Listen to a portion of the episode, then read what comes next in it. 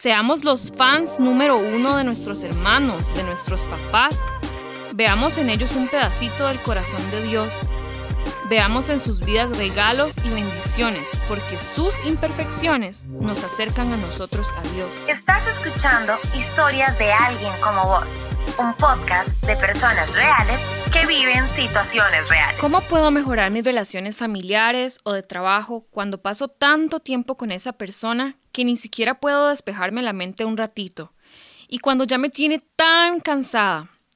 Esto de no salir de la casa nos tiene muchos llenos de estrés, ansiedad, hartos de trabajar, tener reuniones, estudiar y todo desde la casa empezamos a notar más y más defectos en nuestros papás, hijos, hermanos, esposos, en fin, en todos los que viven con nosotros.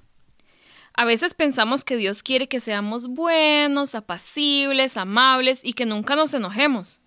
Pero por otro lado, en la casa y en el trabajo muchas veces parece imposible soportar a una persona en específico, si no es que a más. Y tenemos problemas de convivencia. Es la realidad. Especialmente en la familia nos es mucho más difícil llevarnos bien y mantener la paz porque nos conocemos tan bien que sabemos los puntos débiles, los defectos, las cosas que nos irritan de la otra persona y tenemos la confianza de reclamar, discutir y hasta gritar, que tal vez son cosas que no hacemos tanto en público o con nuestros amigos. Probablemente porque si nos molesta algo de un amigo, nada más nos damos media vuelta y nos vamos. Pero con padres, hermanos, hijos, esposos, hay que lidiar todos los días. Y ahora, en tiempos de pandemia, ni un ratito nos separamos, al menos la mayoría de nosotros. He estado pensando en cosas que la Biblia dice que puedan hacer referencia a cómo mejorar mi vida en mi casa. Aunque en la Biblia tal vez no hayan narraciones tan específicas que hablen sobre esa persona que no saca la basura nunca, hace demasiado ruido en la noche, no limpia el desorden del perro, deja platos sucios, no baja la tapa del baño, o incluso cosas más profundas como la persona que siempre me critica, solo pasa contando chismes, no respeta mi forma de pensar, me hace sentir marginado, se burla de mí, y muchas situaciones más que son la vida real en nuestras casas y que son cosas que nos hacen y que hacemos también. Quiero hablar de cinco cosas claves que he descubierto de unos años para acá y que han movido montañas en mi forma de sentirme en mi casa. De un solo les digo que no son milagrosas, o sea, no cambian a la gente de la noche a la mañana, pero sí me han cambiado a mí y me siguen cambiando día a día entre más aprendo a ponerlas en práctica.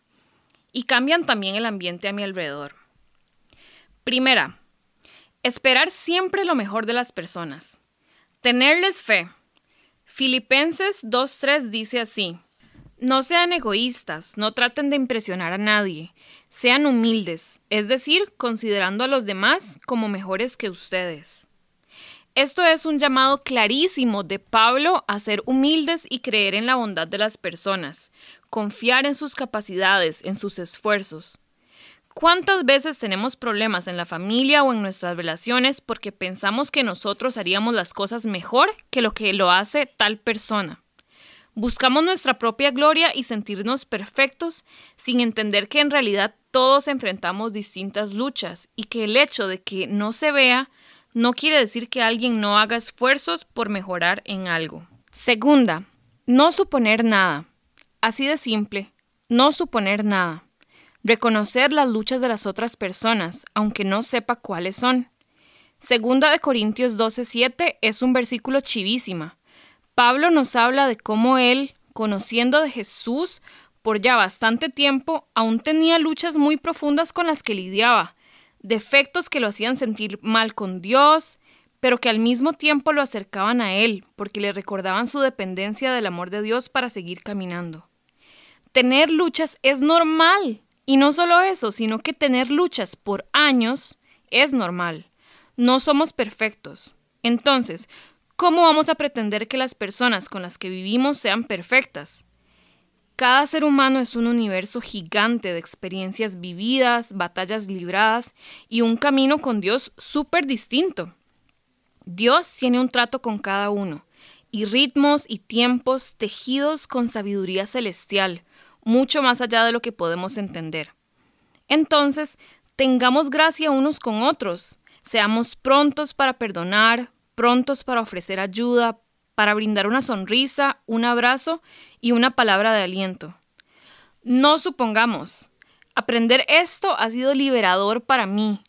Si alguien no me contesta un mensaje importante o no me hizo un favor que le pedí, o algo que era su obligación hacer, o me falló de algún modo, nuestro primer paso antes de nada es preguntar ¿por qué? ¿Te pasó algo? ¿Puedo ayudarte?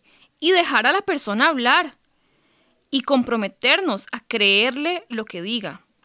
En vez de llenarnos el cerebro con suposiciones de que esa persona no se preocupa por mí, que es un egoísta, irresponsable, que quién sabe qué anda haciendo y muchas cosas más. Una vez más, tengamos gracia unos con otros, creamos unos en los otros. Seamos los fans número uno de nuestros hermanos, de nuestros papás.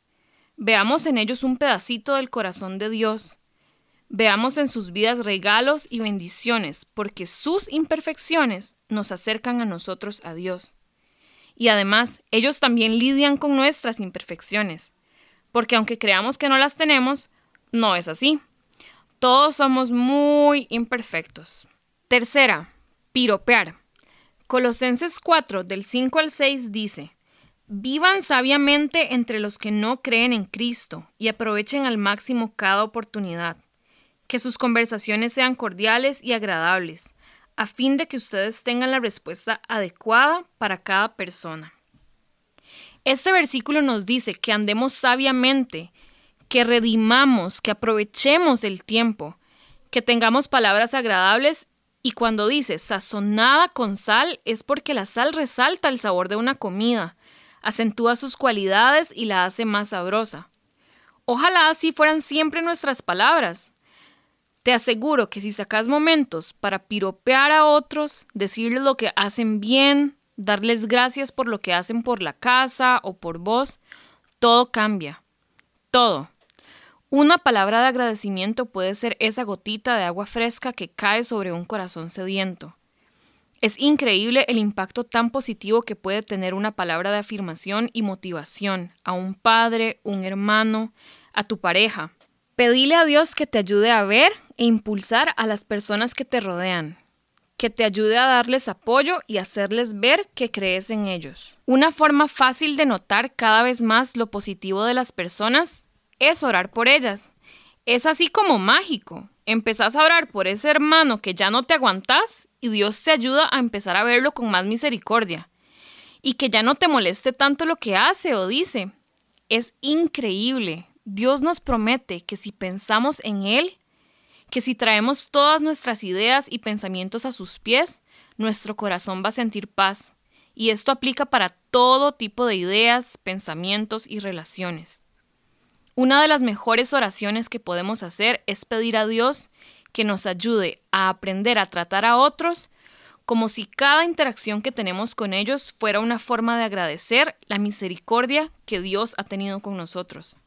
Que realmente nuestra forma de dirigirnos a otros sea nuestra forma de dar gracias a Dios por su gracia para con nosotros. Cuarta, no generalizar o etiquetar a las personas tener fe en el trabajo de Dios sobre las personas. Filipenses 1.6 dice, Estoy seguro de que Dios, quien comenzó la buena obra en ustedes, la continuará hasta que quede completamente terminada el día que Cristo Jesús vuelva. Que las personas a mi alrededor cambien no es solo algo que yo quiero, es algo que Dios mismo quiere. Él siempre está buscando renovar nuestros corazones y lo hace igual con todos sus hijos. ¿Qué nos toca hacer a nosotros?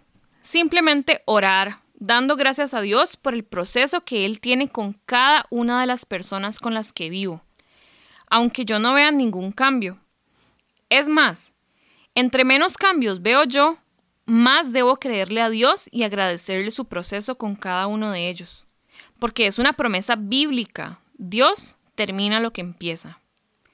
Trayendo esto más a la práctica, dejemos de etiquetar a las personas.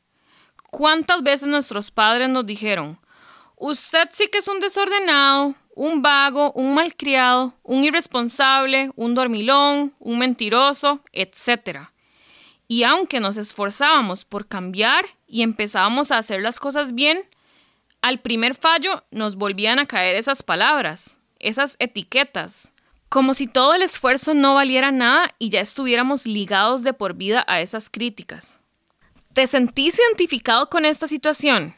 ¿Te ha pasado? Si es así, entonces por favor, no le hagas lo mismo a tus papás, a tus hermanos, tíos, primos. Cuando algo te moleste o te ofenda, no digas, uy, es que vos siempre, o es que vos sos tan, o qué raro vos. No, en vez de eso digamos, me haces sentir mal cuando, o no me gusta cuando, lo que hiciste hoy me hizo sentir. Hablemos claro a la persona de cómo nos hizo sentir su comportamiento de ese determinado momento. Quitémosle el peso de las etiquetas. Sin importar si sea cierto o no, no los califiquemos por sus errores. Creamos en su bondad y veamos cada error por separado. Si nos sentimos mal, digámoslo en el momento oportuno, con palabras llenas de gracia y pidiéndole a Dios que nos ayude a ser asertivos y que la comunicación sea eficiente y no hiriente. No seamos un estorbo en el camino de cada persona con el Señor. Dios es el encargado de tratar sus defectos con ellos. Nuestra tarea es orar y mostrar gracia. Por más difícil que sea y por más que rete nuestro ego, se trata de creer la promesa de que Dios ya está obrando y va a terminar la obra hasta que sea perfecta. Quinta, no dormir enojados. Efesios 4:26 dice, no pequen al dejar que el enojo los controle. No permitan que el sol se ponga mientras siguen enojados.